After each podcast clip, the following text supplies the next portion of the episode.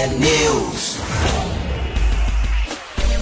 São 6 horas e 56 minutos. Bom dia para você que está com a gente aqui na T. Começa agora o T News, a notícia do nosso jeito. Estamos ao vivo na rádio com a transmissão em vídeo, também no Facebook e no YouTube T News no ar. Os ouvintes participam pelas redes e também pelo nosso WhatsApp, 41992770063. Hoje é terça-feira, dia 26 de abril de 2022 e o T News começa já. Bom dia, Marcelo Almeida. Bom dia, Roberto, tudo bem? Tudo bem. A gente está dentro de uma nuvem aqui, Uma olha só nuvem. na janela. Não Muita dá- neblina em aqui, Curitiba. Com, com essa nuvem não dá para pousar, né? Não dá, né? Não Passa- dá para enxergar Vai nada. para outro aeroporto. Mas Sig- isso é um bom sinal, sinal de que vai Significa fazer sol. muito é sol durante o dia. Bom dia, que bom. E você tá bem? Tudo certo. Nosso ouvinte. Então, todos participando já, mandando mensagem desde cedo aqui, bom inclusive dia, com bom dia, foto. bom dia. Hoje me deu sono. Você acordou cedo, não? Eu, mesmo horário de sempre, 5 e meia. 5 e meia, é, Cinco e meia. é, é 10 para as 5. Mas hoje, tá- hoje tava sono. Hoje é interessante essa... Eu abri a janela, essa, esse breu parece que dá vontade de ficar mais um pouco. né? Parecia que ainda era noite, né? E essa sensação que eu tive também. Eu falei, será que tá certo esse despertador? Parece que é noite ainda. Mas é por causa da neblina. E você, você usa Twitter? Eu faz muito tempo que não uso o Twitter. Já usei muito o Twitter lá atrás. Hoje em dia eu uso muito pouco essa rede social. Quantos milhões de pessoas usam Twitter? Não sei. 217 milhões de pessoas. É gente. É gente, né? É muita gente. Quem comprou? O Elon Musk. O Elon Musk, o homem que vai Depois a pro gente vai espaço. falar disso. É um troço interessante, né? Eu não... Eu não... Desculpa, quem tá me ouvindo, eu achava que não tinha essa coisa de vender o WhatsApp, vender o Twitter, mas é muito louco o negócio de vender, o... a- comprar o Twitter, né? Para se comunicar com o mundo. Muito interessante. Foi matérias muito boas sobre isso. O que que ele vai fazer com o Twitter, né? O que que ele... Ele vai... O que que são as calúnias, o que que são as mentiras, o método ofensivo que alguns usam o Twitter. Isso é muito interessante, foi uma matéria muito boa, a gente vai falar sobre isso na frente, né? É, ontem nas redes sociais só se falava disso. Daqui a pouquinho a gente traz os detalhes. Os ouvintes também já podem ir participando sobre esse assunto. Quem tem Twitter e o que, que tá achando da mudança agora com a compra, né? A Twitter tem Twitter. outro dono. Outro... Agora tem um dono só. Um do- agora tem um dono só, boa. Isso aí. Isso aí mesmo. daí, vamos lá, Marquinhos de Alma T? Alma T.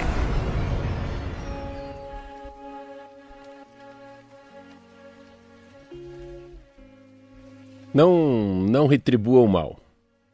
Nem responda ao, ao ódio.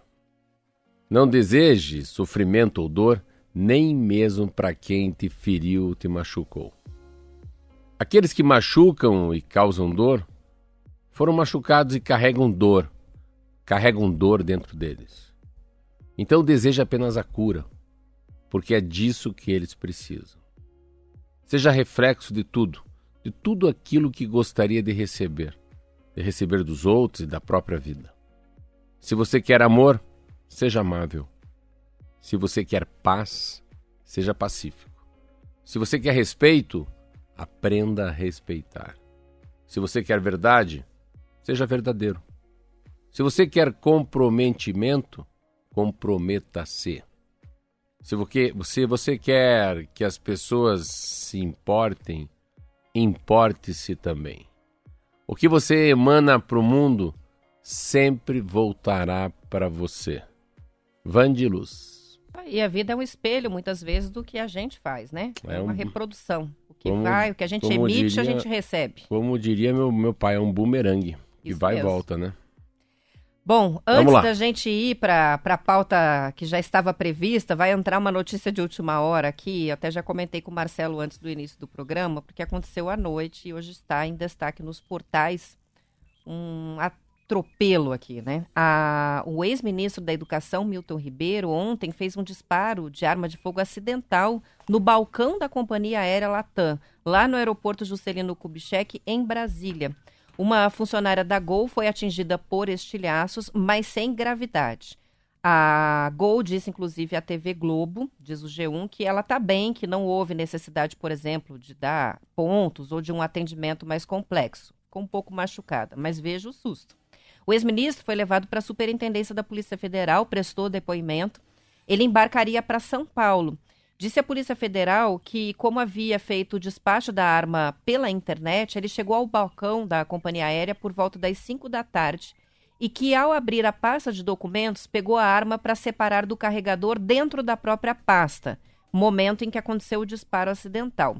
Ele explicou o seguinte: que ele ficou com medo de expor a arma publicamente no balcão e por isso tentou tirar a munição dentro da pasta, da pasta mesmo, fez a manobra ali dentro e aí aconteceu esse disparo acidental. Ah, não havia outros passageiros do ba balcão, só estava lá funcionária da Latam e funcionária da Gol, que acabou atingida pelos estilhaços. E a Latam confirmou o incidente, mas disse que não houve nenhuma vítima. Então, uma situação aí que foi mais um susto. Mas já pensou? Interessante, né? Você imaginar. Primeiro que, para mim, é muito chocante alguém andar armado, né? Ah, não mexe com caça, não mexe com tiro-alvo, não é policial federal, não é policial civil não é um agente da inteligência. Andar armado para mim em 2022, mas para mim o que mais é relevante, assim, me assusta é o que é um ex-ministro da educação. Fica engraçado. O ministro da educação anda armado no Brasil. Mas mais do que isso, vai para o aeroporto armado. Eu sei que as armas, é isso mesmo, faz um despacho, se entrega, né? Entrega a arma, entrega. Quem carrega no fundo a arma não é você mesmo. Diferente do policial federal, acho que pode ir junto. Mas enfim, o que, que um ministro daquele anda com um revólver na mão? Essa que é. E a segunda, você vê, né? A, a, não, a não preocupação de fazer já essa separação da munição do revólver no hotel, né? No táxi, ou entra no banheiro, né? Não sei, mas fazer da maneira que fez, né? Para ninguém ver que ele é armado, muito interessante, mas muito preocupante. Você não imagina, né? É a mesma coisa que imaginar um, uma freira, né? Que vai numa num culto armada ou um padre, mas assim, padre, feira, é, gente da educação, né, gente da enfermagem. Eu tenho um sempre um foco muito assim, um olhar carinhoso e caridoso, né, para todo mundo que trabalha com a saúde e trabalha com, com, com educação. educação. Então, para mim é assustador quando você fala, Milton Ribeiro, será que ela estava. Na hora que eu cheguei no estúdio, a Roberta me disse, né? E eu pensei, falei, não, mas não deve ser o ministro da Educação que ela está falando. Tanto que eu perguntei quem que é esse personagem, né? E você falou, não, é o é ex-ministro. É, o, é o próprio mesmo. Enfim, é isso. Foi uma. Ele se atrapalhou, deu no que deu. Mas pelo menos ninguém ficou ferido, né? Já então, pensou se Já que você um usou, pior? não queria falar? Ele se atrapalhou, mas ele é bem atrapalhado, né? Esse é. São 7 horas e 3 minutos e a gente vai falar da Covid agora, porque saiu uma pesquisa interessante que mostra um percentual cada vez maior de brasileiros que está sofrendo de depressão e a pandemia da Covid deve ter contribuído para agravar o problema. De acordo com a pesquisa Vigitel 2021 do Ministério da Saúde, Marcelo, em média 11% dos brasileiros relatam diagnóstico médico de depressão. É um número bem acima da média apontada pela Organização Mundial da Saúde para o Brasil, que é de 5%. O Vigitel é um levantamento anual sobre saúde nas capitais e é a primeira vez que traz os números da depressão, de acordo com o Estadão. O levantamento mostrou também que, em média, há mais pessoas no país com depressão do que com diabetes, 9%, que é uma doença crônica considerada bem comum. O trabalho revelou ainda que a frequência de adultos com diagnóstico médico de depressão variou bastante entre as capitais. Foi de 7%, por exemplo, em Belém, a 17,5% em Porto Alegre. Como já é sabido, a doença afeta mais as mulheres, 15%, do que os homens, 7%. E aparece com percentuais semelhantes em todas as faixas etárias. Então, pessoa mais velha ou mais nova não faz tanta diferença. Os pesquisadores acreditam que o número expressivo de diagnósticos até agora relacionado à pandemia de Covid-19 é, também está associado a outros fatores relacionados à pandemia. O Vigitel mostrou um aumento no consumo exagerado de álcool, e uma redução da prática de atividade física, duas variáveis que estão relacionadas, ligadas à depressão. O trabalho mostra que praticamente a metade da população, 48%, não pratica exercícios regularmente. E o consumo abusivo de bebida alcoólica chegou a 18% no país. Episódios de depressão podem ser leves, moderados ou graves, explica a reportagem. Alguns sintomas que precisam ser notados é, são tristeza persistente, Humor deprimido, o que quer dizer? A pessoa desanimada, com baixa autoestima, sentimentos de inutilidade, perda de interesse em atividades antes apreciadas, alterações no apetite, ganho ou perda de peso, insônia, excesso de sono e fadiga acentuada. Dependendo da avaliação médica, os tratamentos podem ser com psicoterapia ou com medicamentos também a combinação dos dois. Uma matéria que mistura, né? Ela mistura, ela faz como se fosse um coquetel do que, que aconteceu na pandemia, o resultado dela. A gente fala há muitos anos aqui, ó, nesses últimos dois anos, sobre o aumento do consumo de cerveja, né, de bebida alcoólica, a, a falta de exercício, por fechou as academias, mas é um Brasil que não se exercita. O Brasil é um país que não se exercita. 50% das pessoas não fazem nada, não fazem uma atividade pelo menos três, quatro vezes por semana, por um período de 30 minutos. Ah, o aumento do álcool a gente percebeu, a gente percebeu, ah, não falam muito do cigarro, mas eles falam de angústia, de ansiedade, mas tudo isso misturado com a falta de exercício, né? com a dopamina, todas, as, todas as, as, substâncias que soltam ao fazer um exercício. É, muito próximo de mim, é, eu tenho um conhecido que está com uma depressão refratária. Você vê que é interessante. Eu estava discutindo isso com. É, será que é uma doença? Será que ele está com uma, uma, uma, de, uma depressão refratária, uma depressão num nível muito alto, Roberta? Que o remédio é refratário, como fosse uma frigideira naquela do Teflon, né? Aquela que nada gruda nela. Então, refratária é que você mesmo injetando o remédio, a depressão é mais forte, não tem cura, ela fica, ela meio que entra em você e não sai mais. Então ela não é nem leve nem média. Uma outra coisa que é interessante também que eu fiquei vendo é a, a depressão, pegando esse caso que é um caso que eu conheço bem, quando passa a Covid vem uma depressão, mas antes da depressão vem uma, um estado de ânimo, um estado de êxtase, de sair comprando as coisas, de falando alto. Então a gente acha que já sai e entra na depressão, não. É um caso, muitos casos saem, vão para euforia, festa, dá risada, fala alto, se puder comprar, compra o que não é necessário e depois cai numa depressão e a depressão pode ser refratária. Teve uma matéria que a gente leu aqui no Estadão, que eu conversei com meu médico, falou: oh, isso está acontecendo no mundo. É uma nova maneira de também ver a consequência da Covid, quando ela, de alguma maneira, alguns pacientes respondem como a diminuição da massa encefálica. É um outro negócio também muito louco. Né? Nossa, né? mexe com a fisiologia a do fisiologia cérebro. fisiologia do cérebro, ele diminui. Meu Deus do céu. Então você vê quanta coisa, quanta coisa. Mas não, não tem como, né? A, a, tem tantos estudos, assim, essa coisa da, da, do não se mexer, né? Da, do não pular corda, do não caminhar mais forte, não começar um exercício de verdade. Então, a, o corpo humano, eu fiquei agora, eu fiquei 15 dias gripado e 15 viajando. Aí ontem eu fui nadar, como exemplo. E 30 dias sem natação, nossa, se vira um tijolo, né? Como fala meu amigo, se vira uma bigorna. Bigorna, quem não sabe, os mais novos, é aonde você bate a ferradura para fazer o molde conforme... Cai na água funda. Cai na água funda. Então, 30 dias sem natação ontem, falei, meu Deus, não vou aguentar 3 mil. Aí fiz 2,200 e fui embora. E estava muito rápido o ritmo, eu vi todo mundo me passando, falei, meu Deus, o que, que é o corpo humano 30 dias depois? Mas já acordei faceiro, né? Já tirei o pão ontem e hoje. Falei, não, vou dar uma cuidado, que não me cuidei muitos 30 dias. E as coisas vão indo. Então, a gente precisa ter esse termômetro dentro da gente, né? Esse bom senso, né? E tentar, assim, pô, comer menos pão, beber menos, fumar menos. E, sabe, e ontem eu estava vendo uma propaganda muito linda, que assim, pô, leve teu corpo para passear. Achei muito linda. Sabe, leve teu corpo para correr, né?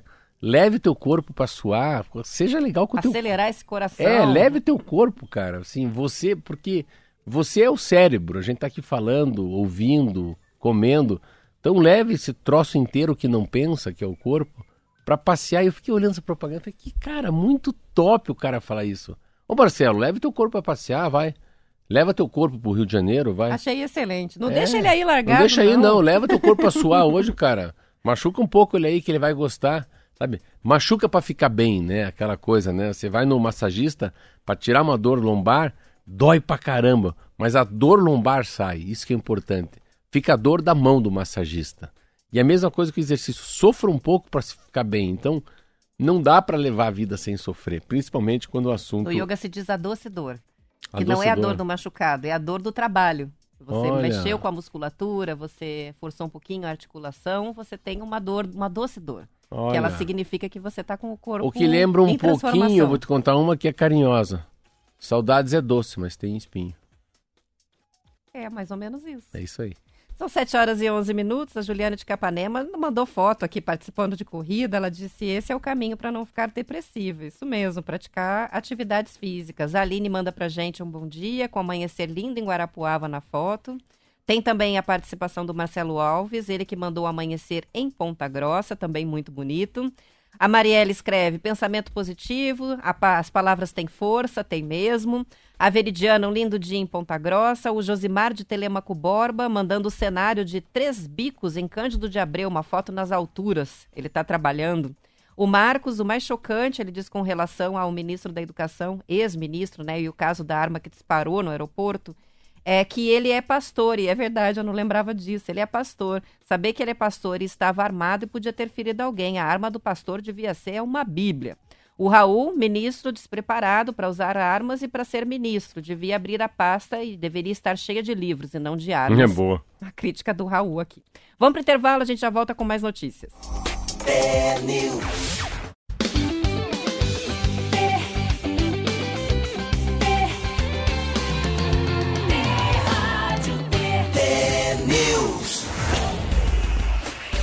São 7 horas e 15 minutos. Dados preliminares da Secretaria de Estado da Saúde apontam que o Paraná não registrou mortes em decorrência da Covid entre a última sexta-feira e ontem, ou seja, quatro dias sem óbitos causados pelo vírus no estado. As informações são do Sistema Estadual Notifica Covid, alimentado diariamente é, pelos municípios, e podem sofrer alterações ou registros retroativos. Segundo os dados da CESA, 360 municípios, mais de 90% do estado, não registraram mortes por Covid neste mês. E 98 estão sem óbitos pela doença desde o mês passado. Boa notícia, né? É, os dados são muito fortes. Ontem eu vi a média.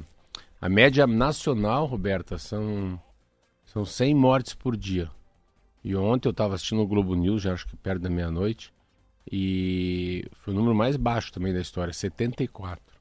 Então a média, a média medida, a média medida, a média em, em 14 dias também é a menor de todas. Então é uma redução muito forte e esperar, né? Você vê que não, não se fala mais disso e cada dia menos. Você vê quatro dias sem ninguém, Roberto.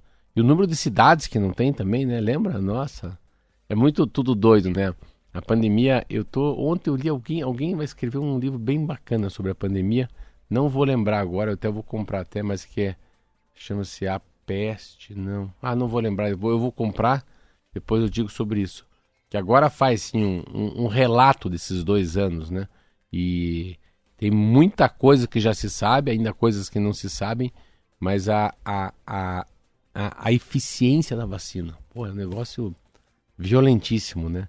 Tudo bem a máscara, lavar a mão, afastamento, né?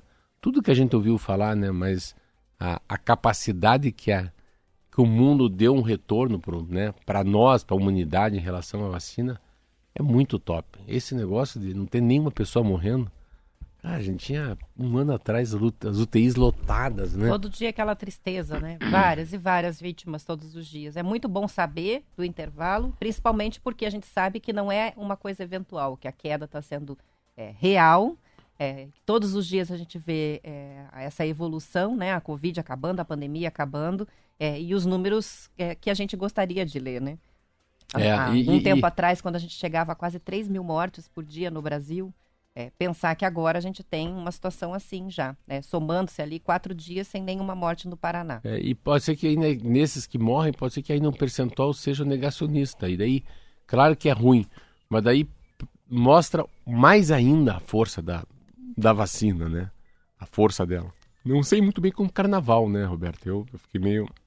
Te, giro, te juro que eu fiquei meio preocupado com o carnaval, assim. Achei que tinha muita gente no Rio de Janeiro. Enfim, vamos ver se não dá um, um aumento daqui sete dias ou 14 dias pós-carnaval fora de hora, né? Fora de época. Tomara que não. Bom, vamos para o assunto do Twitter. Alguns ouvintes, inclusive, já estão participando, dizendo que usam bastante. O bilionário Elon Musk comprou o Twitter ontem por 44 bilhões de dólares. São 214 bilhões de reais. De acordo com a Folha de São Paulo, a transação, que foi aprovada por unanimidade pelo Conselho Administrativo da empresa, que é uma empresa de capital aberto com muitos sócios, deve ser concluída em 2022 e está sujeita agora à aprovação dos acionistas da rede social, além dos órgãos regulatórios. O dono da Tesla, que se descreve como um absolutista da liberdade de expressão, argumentou que tornar a rede social uma empresa privada é uma forma de garantir a livre circulação de ideias. A história por trás dessa compra começou no mês passado, quando o bilionário comprou ações, mas não divulgou a transação. Dias depois, o Musk fez uma enquete no perfil dele do Twitter questionando se a rede seguia rigorosamente os princípios da liberdade de expressão. Mais de 70% dos entrevistados disseram que não. Na época, ele disse que a pesquisa teria consequências importantes, mas ninguém imaginava que seria isso. Ontem, os usuários da rede social repercutiram bastante a notícia com preocupação e fizeram muitos memes né, sobre as reais intenções desse bilionário com a compra. A dúvida é sobre como a rede vai lidar com a restrição de contas e tweets que propagam, propagam por exemplo, discurso de ódio a partir dessa mudança de comando. O Twitter, vamos lembrar, já baniu, por exemplo, o ex-presidente dos Estados Unidos, Donald Trump. Ele foi expulso da plataforma porque incitou a violência na rede social. Ontem, sobre esse assunto, o presidente Jair Bolsonaro retuitou um post do Musk em que o bilionário diz que espera que até os piores críticos continuem na rede após o negócio. Abre aspas, porque isso é o que a liberdade de expressão significa, fecha aspas. Depois, ele, o presidente, né, Bolsonaro, elogiou como boa matéria uma reportagem sobre como desativar a conta no Twitter, direcionada para quem? Para quem deseja sair da rede depois do anúncio da venda para o dono da Tesla. Eu acho que a grande, a grande discussão é, é a história do Telegram. O Telegram, né? É Telegram ou Telegram? Que Acho que a gente aqui fala Telegram. O Telegram é, é, a grande discussão do Tribunal Superior Eleitoral, o que se pode e o que não se pode. Eu tenho comigo que vai ser um canal que vai converter aqueles que estão perdidos. É, sabe, ali vai ter os influenciadores. Eu acho que ali vai ter a gritaria. É, é, essa fala dele da liberdade de expressão é, lembra muito esse deputado federal aí que, que, que vai ser preso, vai ser caçado, que pode ser tudo. Então, assim, eu acho que vai ficar um lugar que você pode falar tudo mesmo. Eu acho que não vai ser um lugar assim. Vai ser um lugar que os influenciadores, que a, a calúnia, a mentira vai valer, e aqueles que estão meio sem saber o que fazer vão ser influenciados. Eu, eu não vejo como uma. Eu não vejo como uma coisa ruim é, abrir total. Eu acho que a gente só aprende ouvindo muita besteira, ouvindo muita calúnia, muita mentira, muito boato é porque eu tenho que pensar como é que você educa o mundo inteiro. Como é que ele vai se educar o que é certo, o que é errado. Só apanhando, só lendo besteira. Então a gente tem que ver besteira para saber que aquilo é uma besteira. Como é que eu vou dizer? A gente tem que pôr a mão no fogo. Ai, isso é fogo. É fogo. Não põe a mão que queima. Isso aqui é. Fa... Ai, cortei o dedo. Falei para não mexer na faca. Se cortou. Eu não sei se há uma maneira melhor de educar o planeta se não for com as mazelas, com esse ódio, com esse essa falta de temperamento né, que tem, uh, que é usado nas mídias sociais. Eu acho boa a compra, hein, Roberta? Eu acho que vai virar uma, um lugar, um pandemônio, porque é, é, ele tem essa, ele é extremamente contra qualquer é, censura à liberdade de expressão, mas por outro lado depois eu acho que as coisas vão se encaminhando e a, a cada dia a população vai entendendo quem está mentindo, quem não está mentindo, o que, que é verossímil, o que, que é verdade. São 7 horas e 23 minutos e nove empresas ligadas ao setor automobilístico anunciaram ontem uma aliança para estimular o desenvolvimento do mercado de veículos com zero emissão de carbono no Brasil. Esse grupo é formado por empresas como a 99, Unidas, Movida, Raizen, Tupinambá Energia, Zelectric e Ipiranga. Entre as metas estão o aumento da participação de carros elétricos para 10% das vendas totais no mercado nacional e a criação de 10 mil estações públicas de carregamento. Hoje, os veículos elétricos representam menos de 2% do mercado. A 99, que planeja eletrificar 100% da frota até 2030, lidera a aliança em prol do carro elétrico. Para este ano, a empresa de transporte por aplicativo prevê ter 300 veículos eletrificados na frota, com foco em São Paulo. Por outro lado, as montadoras vêm afirmando que, sem uma política concreta de estímulos à fabricação dos carros elétricos, o Brasil vai ter dificuldades para aumentar a participação desse tipo de veículo no mercado. Segundo a reportagem do Estadão, a frota eletrificada, que inclui os híbridos no Brasil em 2021, era de aproximadamente 80 mil unidades. É nada, né? É nada. Atualmente, o Brasil possui cerca de mil pontos de recarga dos carros elétricos. Considerando que cada ponto custa entre 20 mil e 200 mil reais, dependendo se é de recarga rápida ou não, a reportagem estima que seriam necessários pelo menos um bilhão de reais em investimentos por ano até 2030, somente nesses equipamentos para atender um aumento da frota de veículos elétricos no país. É, não é nada, é, é, é irrisório. Eu, eu, a gente tem que tentar imaginar se a gente tivesse aqui na Rádio Tem em 2032, daqui 10 anos falando sobre carro elétrico. Eu vejo que assim é um movimento para a gente não ter carro. Primeiro vem uma geração, essa história do clima, essa história da poluição, do congestionamento. Eu acho que vai ter muito dinheiro no mundo para facilitar a vida do transporte público decente. Então, eu acho que o próprio América do Sul, que são os países ainda que estão muito longe de ser os Estados Unidos, de ter um transporte público igual na Suíça, na França, que são os metrôs, os ônibus mais qualificados, eu acho que não vai levar muito tempo não para o Brasil ter um transporte mais decente. Acho que vai ter dinheiro para isso. Pelo outro lado, uh, eu não acho que todo mundo tem o direito a dirigir também. Assim, a gente tem que pensar no, pensando no mundo é, é, o que o automóvel trouxe de transtorno, de poluição, de morte para a gente é um troço enorme. Você ah, é uma grande evolução automóvel. Não, evolução é avião. Evolução é metrô. Porque a gente tem que imaginar muita história da pandemia do SUS. O SUS é uma evolução, né? Um sistema único de saúde que trabalha para branco, preto, rico, pobre, o que for, é muito top. E a mesma coisa para o transporte público. Então, a, as vias são públicas, as vias não são privadas, as ruas são públicas. E há uma sensação que cada um dirige do jeito que quer, fura o sinal a hora que quer, por isso tem radar, tem semáforo, tem pontuação na carteira. Mas não é todo mundo que está apto a dirigir. E assim, e assim, então um fica lá num carro com, ocupando 20 metros quadrados, aí no lado tem um ônibus que carrega 50, 100, 200.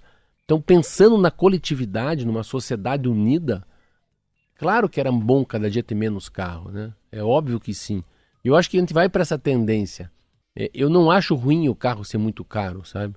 Porque é uma maneira também de barrar. Mas, por outro lado, tem que ter uma resposta muito rápida dos governos, né? Da prefeitura, governo de estado, do poder público, de ter um, um transporte tão bom que é melhor ir de transporte público do que usar o próprio carro.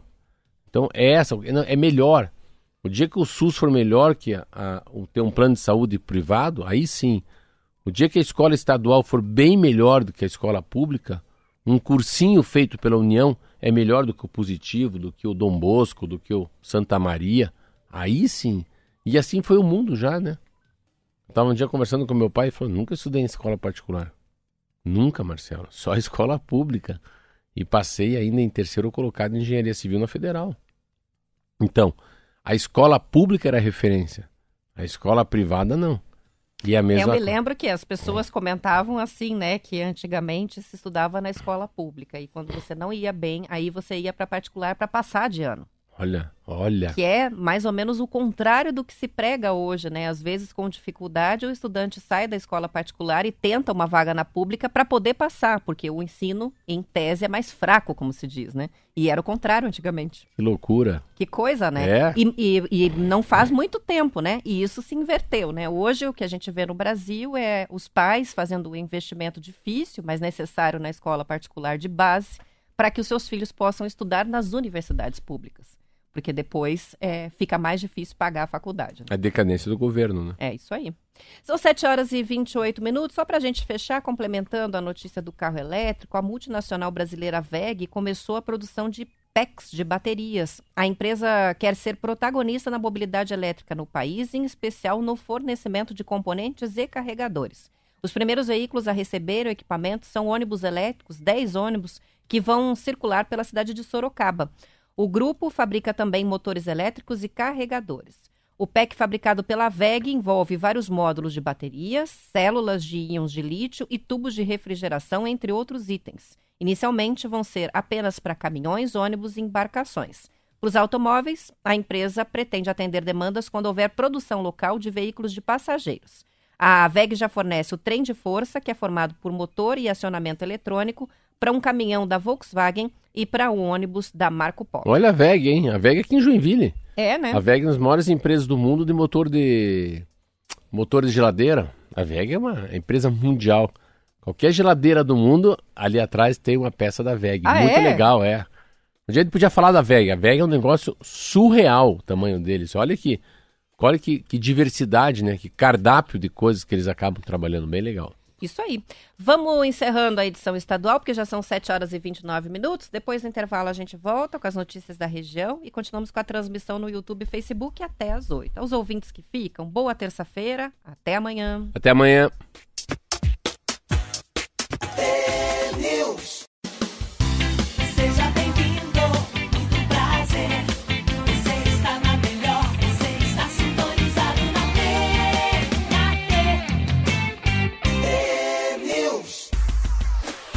São 7 horas e 31 minutos. Depois de um hiato de dois anos por causa da pandemia, começou ontem a AgriShow, o principal evento do agronegócio do país.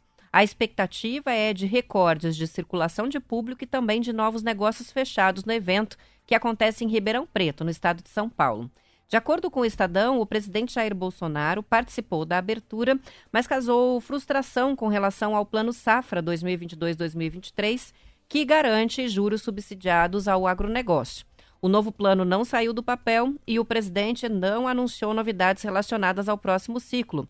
No último fim de semana, o BNDES suspendeu novas operações de financiamento do Pronaf Custeio, que é o Programa Nacional de Fortalecimento da Agricultura Familiar, a única linha do Plano Safra que ainda estava com crédito liberado no banco.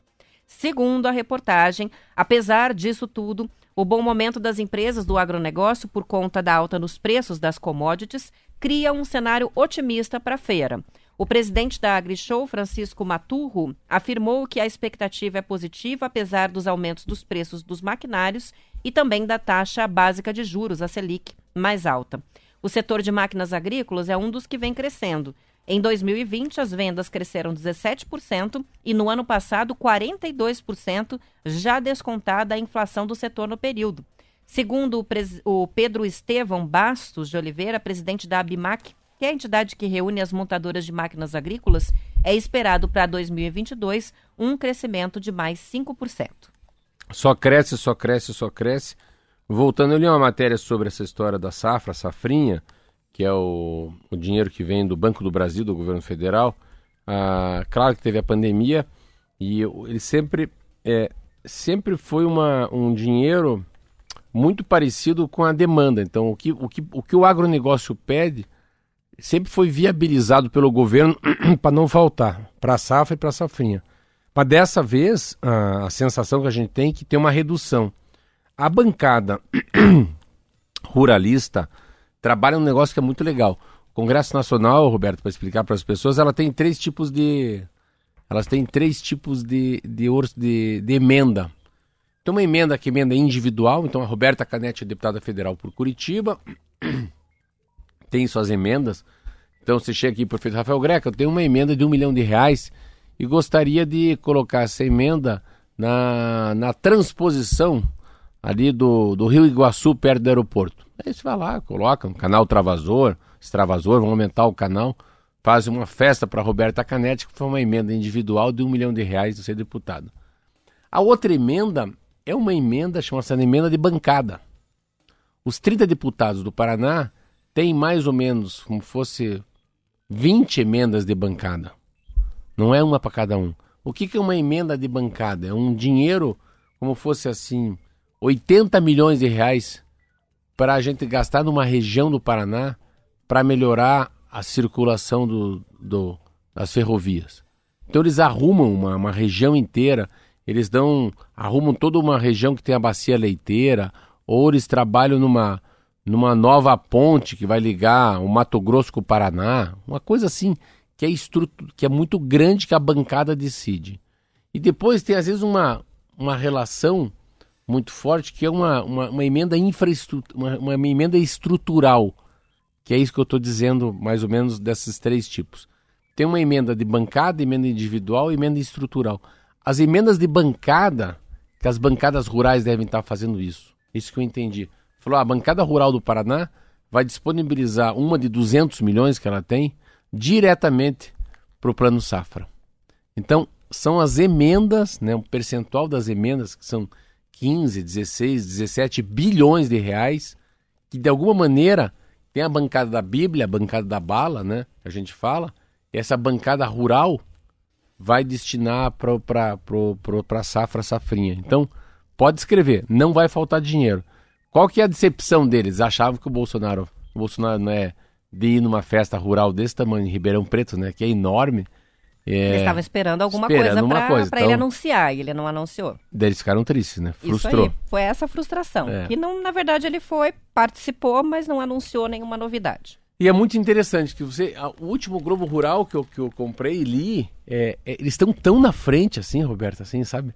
Você vê um deputado federal, você vê uma Câmara Federal, você vê um Senado, você vê uma Câmara Municipal. Qualquer matéria que você pega da política, no Estadão, na Folha, eles ficam muito nessa coisa desse deputado. É engraçado como fica focado, né? é, nas atitudes das pessoas, assim.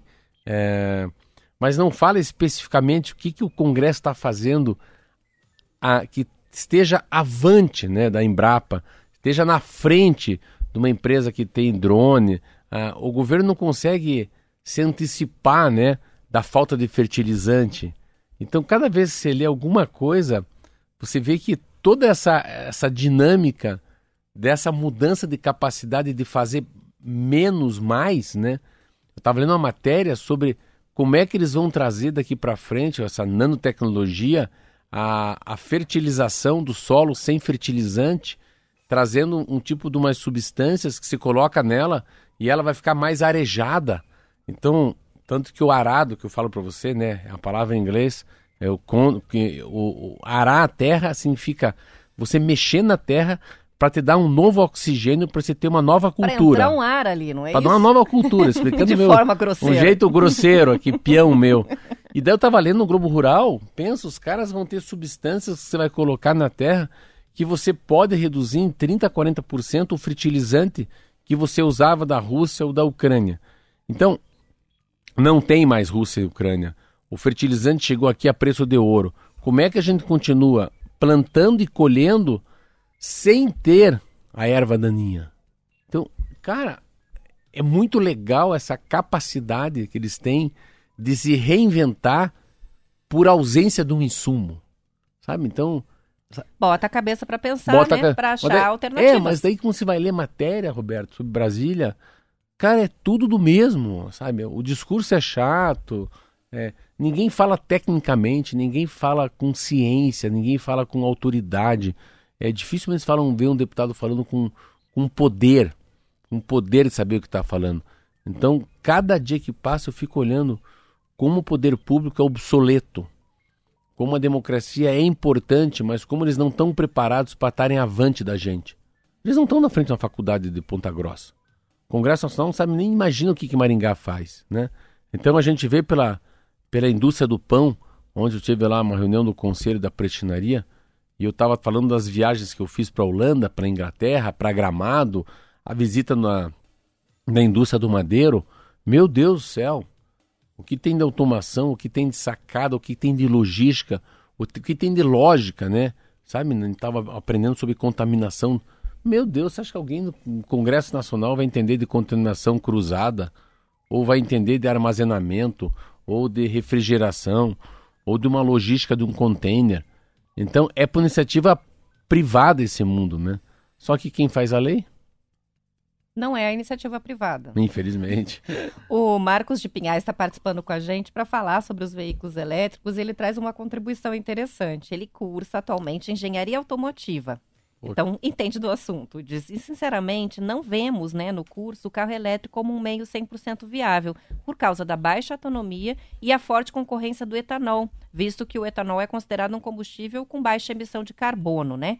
Uma solução viável, e acredito que seja o futuro, é o carro híbrido e com o uso de células de hidrogênio, diz o Marcos de Pinhais. Opa. Interessante saber o que se discute no meio acadêmico. Primeiro, o tamanho da minha inveja do que ele faz, né? Né? Curso legal, né? Que legal, né? Que É curso engenharia, legal, né? engenharia automotiva. Nossa, isso É deve ser trabalhar só pensando Olha, nos olha, eu vou te dizer bem a verdade, assim, olha, esse, esse era um curso que eu gostaria de fazer. Eu fiz engenharia civil, mas engenharia automotiva, eu não tinha nem ouvido essa palavra, tão linda, ficar imaginando o que que você, né, esse, esse, esse nosso ouvinte, Esse cara tá, tá na frente. Tá na frente em relação a muita coisa. Você vê, ele já, ele com poucas palavras já falou que não é bem assim. Que a gente não precisa do carro 100% elétrico. Porque eu estava lendo também sobre o, o custo, a, a, o resíduo sólido, a, o desperdício que vai ser as baterias do mundo. Também é importante O a gente descarte discutir das isso. baterias é uma Descarte, eu queria preocupação, falar lógico. Lógico, o que vai fazer com esse monte de bateria? Tudo tem uma consequência, né? Gera um resíduo E você vê tem que conta interessante. Ele já traz, ele traz um negócio que é muito topzera e que é o nosso mundo, que a gente tem o insumo, que é a cana-de-açúcar. É, e também o hidrogênio, né? Que você conversa com algum especialista em energias renováveis, fala do hidrogênio. Como o hidrogênio tem potencial. O problema é que é difícil produzir, né? eu, é difícil eu não, fazer a eu, extração. vou- eu vou te dizer a verdade, eu não sei nada sobre hidrogênio.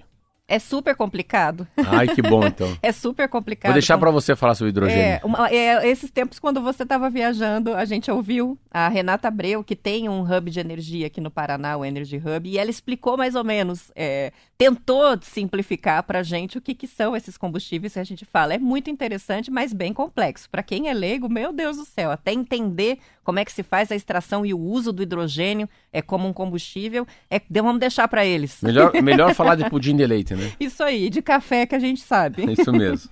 Olha só, agora o assunto é a Estação Tubo. Mais de 50 empresas de engenharia, transporte, mobilidade, inovação e tecnologia vão participar hoje de um evento virtual do Banco Interamericano de Desenvolvimento sobre a licitação da nova estação do Inter 2. De acordo com a Prefeitura de Curitiba, a estação autossustentável Prisma Solar representa a evolução da linha direta Inter 2 e é parte do Programa de Mobilidade Urbana Sustentável de Curitiba.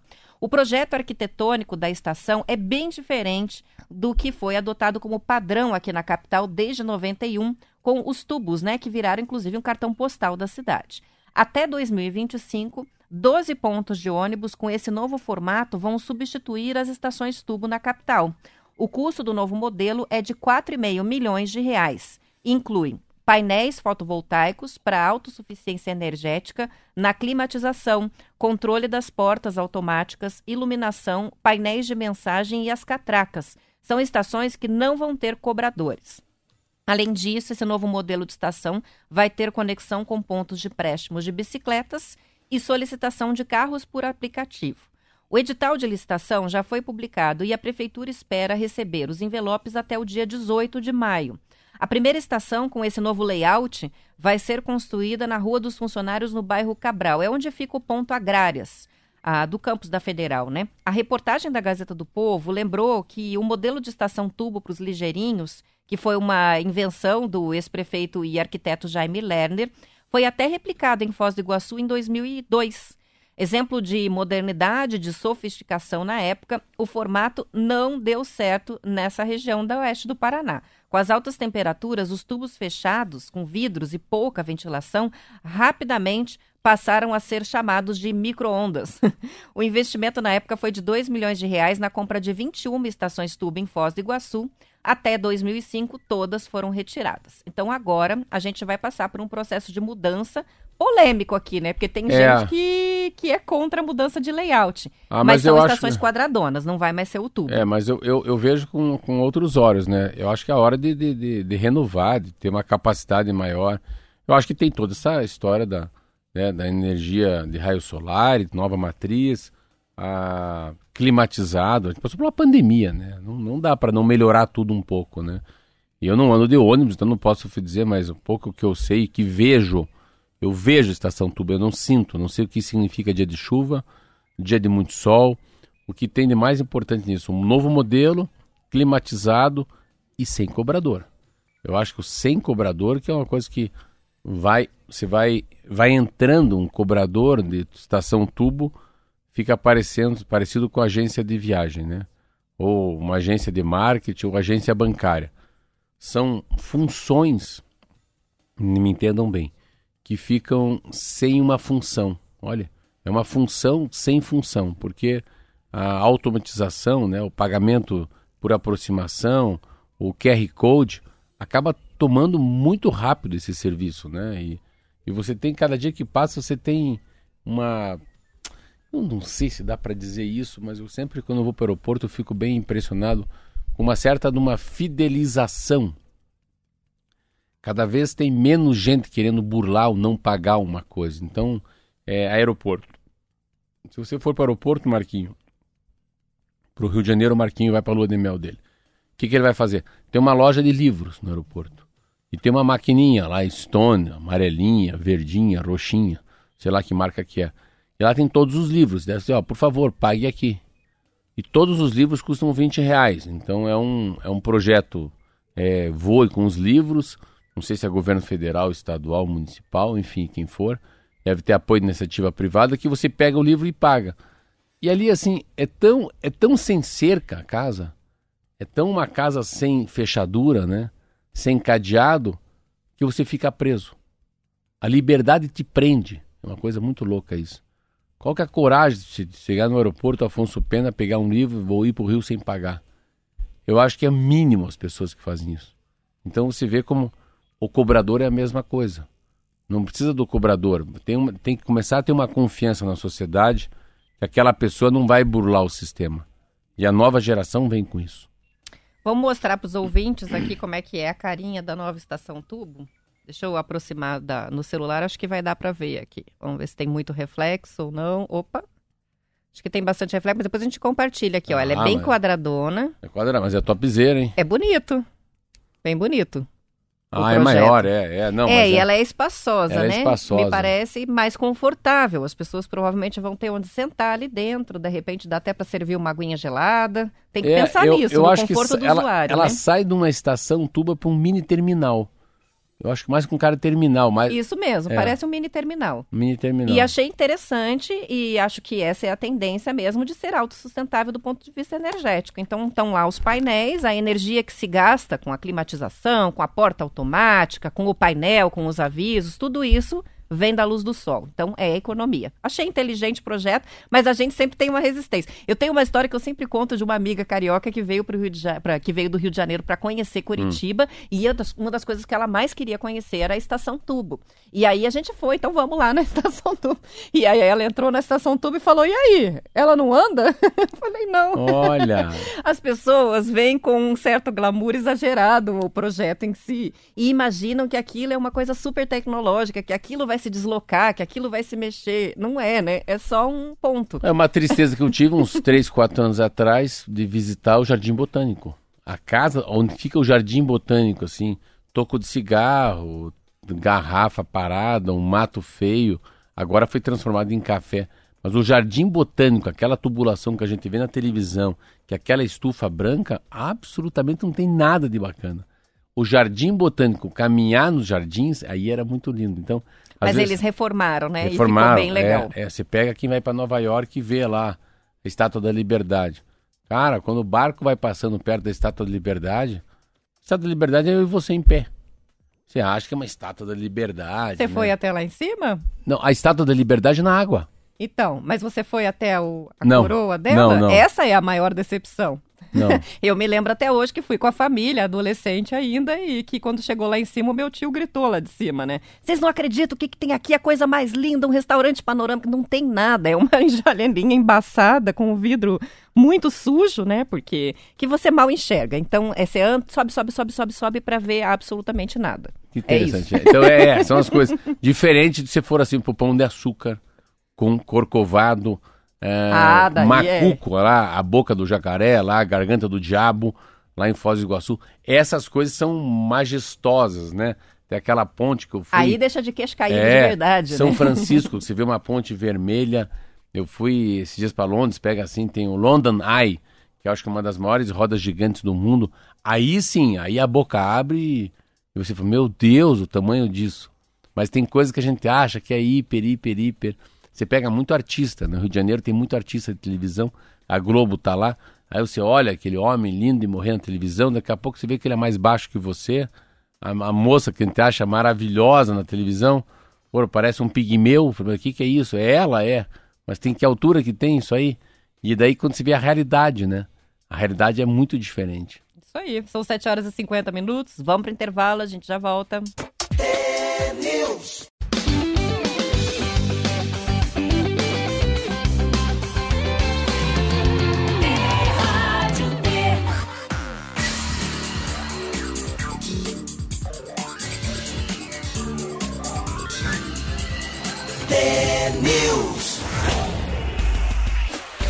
São 7 horas e 52 minutos. O prefeito Neneu Ar- Artigas, do PDT de Itaperuçu, região metropolitana de Curitiba, deixou a UTI do Hospital Evangélico Mackenzie ontem. Ele estava internado desde o início do mês, quando foi atropelado por uma caminhonete em uma discussão por causa de futebol. O motorista da caminhonete, de acordo com a polícia, era amigo do prefeito. Ele está preso desde 5 de abril, depois de se apresentar voluntariamente à polícia. Segundo o G1 Paraná, o investigado inclusive teve o pedido para responder o caso em liberdade negado pela justiça. Está preso.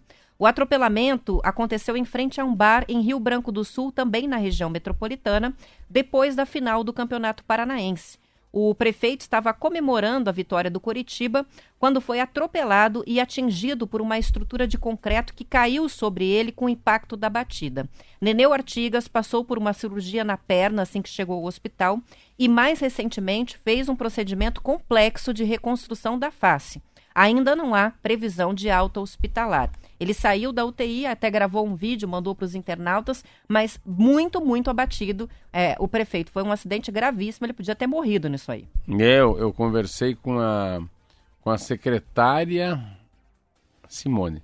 Eu conheci a secretária da cidade de Almirante Tamandaré, estava lá com uma filha comendo um croissant. Daí foi dois dias depois do acontecimento, ela falou que foi gravíssimo, que a chance naquela época lá dele morrer era, era muito próximo, não tinha muita chance de não escapar. E que foi um crime, né? Não foi um acidente, não. Parece que essa pessoa. Ele tocou o caminhonete em Tocou, cima para mesmo. depois deu a ré ainda. Aí que tá o problema. Não tocou e foi embora, ainda passou por cima mais uma vez dele. Eu nem sei como é que é a cara dele, mas que, que bom que, que ele se safou, né? Nos últimos, nesses seis meses são duas coisas que a gente sabe aqui. Esse acidente que poderia também levado ao, ao falecimento, né? À morte. E a história que a gente falou ontem foi muito triste, o policial militar que foi baleado em Guarapuava é, faleceu e foi enterrado ontem. Então, mas é uma é uma é uma atrocidade, né? Uma é uma debilidade, é um quase um estado medieval, né? Assim, homem da caverna, né? Você matar alguém por causa de um jogo de futebol, né? Que sabe se eles soubessem, cara, um pouco dos bastidores, cara. Se as pessoas tivessem ideia do que que é o futebol, né? O que que rola de por trás disso, né? o profissionalismo que os jogadores têm, né? Então, essa paixão pelo verde, pelo vermelho, atlético, esse fanatismo, as pessoas se batem porque um torce para outro time. Cara, os jogadores não estão nem aí para isso. Um deles é outro, eles estão ali profissionalmente, eles não estão jogando no Curitiba, eles jogam num time. Eles têm horário, eles têm eles têm compromisso com horário, compromisso em não beber, em não fumar, tá fisicamente bom, se entregar, salário em dia, bicho. Então, tem nada a ver com futebol. É, uma, é, uma, é um trabalho, como fosse um cientista, como fosse um professor, uma jornalista. E as pessoas estão. Se você é jornalista da Folha ou do Estado, Valor Econômico, para você não, não importa. O importa é o jornal que está trabalhando, entendeu? Não. Se o jornal é mais à direita ou mais da esquerda, se o dono às vezes fala uma besteira sobre o Twitter, aí o pessoal vai lá e põe fogo na Folha de São Paulo. É mais ou menos isso, entendeu? Então, você passar por cima de uma pessoa porque ele está torcendo para um time, cara, isso para mim é. interessa o que ele falou, não interessa qual foi a discussão. Nada justifica uma atitude assim, né? Então, enfim, é interessante é, desse caso, além de tudo, de ser conhecido e amigo do, do, do prefeito, né? Então, sabe-se lá o que, que aconteceu nesse dia. Mas, enfim, ele está se recuperando, mas foi bem grave. E, E o outro tá preso, né? E o outro tá preso. Isso aí. São 7 horas e 56 minutos. A ex-vereadora de Curitiba, Fabiane Rosa, Marcelo, foi condenada a 41 anos de prisão pela prática de rachadinha no gabinete e vai iniciar o cumprimento da pena na cadeia. Mentira. Ela, isso aí, Mentira. 41 anos de prisão. Eu nem sabia, eu nunca ouvi falar dela. Eu nunca ouvi falar dela na minha vida. Eu achei que você estava falando de outra cidade. Você vê que desinformado que eu sou. E eu nunca imaginei, olha, e eu, quando eu fui vereador lá, lá sim tinha, uma- tinha bandido. Eu nunca imaginei que agora, eu fui vereador em 92, 93. Na minha época, se baixa a polícia, 80% vai pra cadeia. Pois é. Mas hoje em dia, alguém ser preso no Brasil e na Câmara Municipal, uma, uma sentença de 41 anos de prisão. Ela exerceu o mandato na Câmara entre 2016 e 2020, foi eleita pelo PSDC ao atual DC. A ex-vereadora foi sentenciada por 15 crimes de con- concussão, com pena de dois anos e meio de prisão cada um, e um crime continuado de peculato, com pena de quatro anos e dois meses. A Fabiane Rosa, que chegou a ser presa em operação do GAECO, foi denunciada pelo Ministério Público depois que ex-funcionários do gabinete revelaram que estavam sendo obrigados a devolver à vereadora parte dos salários. É isso que é rachadinha. Ah, mas aí, aí na Assembleia não tem. No Congresso Nacional, ah, pega, pega aqui na Assembleia. Lembra, lembra aquele. O Barbosa, que foi, era meu amigo, foi prefeito de Londrina. Aqui, aqui o que tem na Assembleia disso, lembra? Muitas denúncias Então, de assim, rachadinha. né? é muito. Só pra gente também não achar que ela. Nossa, que absurdo. Esse tal da rachadinha, quando eu fui vereador, meu Deus, é uma coisa muito comum. Congresso Nacional continua sendo comum. Então, mas pegaram uma pra. pra como é que é? Boi de, boi de piranha? Foi de piranha. É, na verdade, com certeza a prática vai diminuir, Mas porque não é a primeira mesmo? condenação, sim. É, e o marido dela foi condenado também. Também foi condenado o guarda municipal, ah, um guarda municipal que foi condenado a 23 anos de prisão e perda da função pública por envolvimento no esquema, e duas ex-funcionárias também condenadas à pena de prisão. Além das prisões, a Fabiana e o marido vão ter de devolver 59 mil reais aos ex-funcionários lesados e outros 59 mil, rea- mil reais aos cofres públicos. Essa aí é a sentença. Ainda cabe recurso, mas é uma sentença é, notável, né? 41 anos de prisão por É. rachadinha, que é bem o que você está colocando. Até pouco tempo, absolutamente normalizado, assim. As pessoas não ligavam, achavam que aquilo era parte do... E não é, né? O Sabe como é que é a rachadinha, não? Receber um salário no papel Não, não, e ter não, que devolver uma parte não, não, pro, mas pro ele vereador. sabe. Não, não, mas É. ele sabe. Aí Mas é eu- lógico, é eu- crime, eu- né? Eu, é, eu não acho tão crime, porque ninguém é lesado. Isso aí não é bem assim. Não deixar bem claro que ninguém é lesado. Quem é lesado é o povo. Porque é combinado com a pessoa. É que alguém, alguém, alguém, quando você vai para uma Câmara Municipal, vai para uma Câmara Federal, para Assembleia, eu vou convocar vocês dois. Querem trabalhar comigo? Fale que sim. Quer, Sim. Quer trabalhar, Marquinho? Sim. É o seguinte, vocês vão ganhar 10 mil reais cada um. Mas eu preciso de 3 mil para tocar aqui o gabinete, para fazer minhas viagens. Então, quando entrar os 10, você me dá teu cartão que eu vou ali no boca do caixa, tiro 7 para vocês e fico com 3. Tá bom para vocês assim? Pronto. É isso que É esse o acontece. esquema. O que, que acontece na frente? Essas pessoas ficam revoltadas. Que absurdo, ele não me paga 10 mil. Ela estava desempregada. Então, assim, o barato custa caro. Tem a anuência de quem recebe, entendeu? Em algum momento, essa pessoa se revolta ó, e entrega todo o esquema de rachadinha mas não que essa pessoa comece a tirar 3 mil ou um percentual do empregado a qualquer momento. Não. Era um combinado, né? Então, assim, ninguém é mocinho. Ambos são bandidos. Pontualmente 8 horas, e assim a gente termina o TNews de hoje. Amanhã voltaremos às 10 para as 7 da manhã. Ótima terça-feira. Tchau, até amanhã.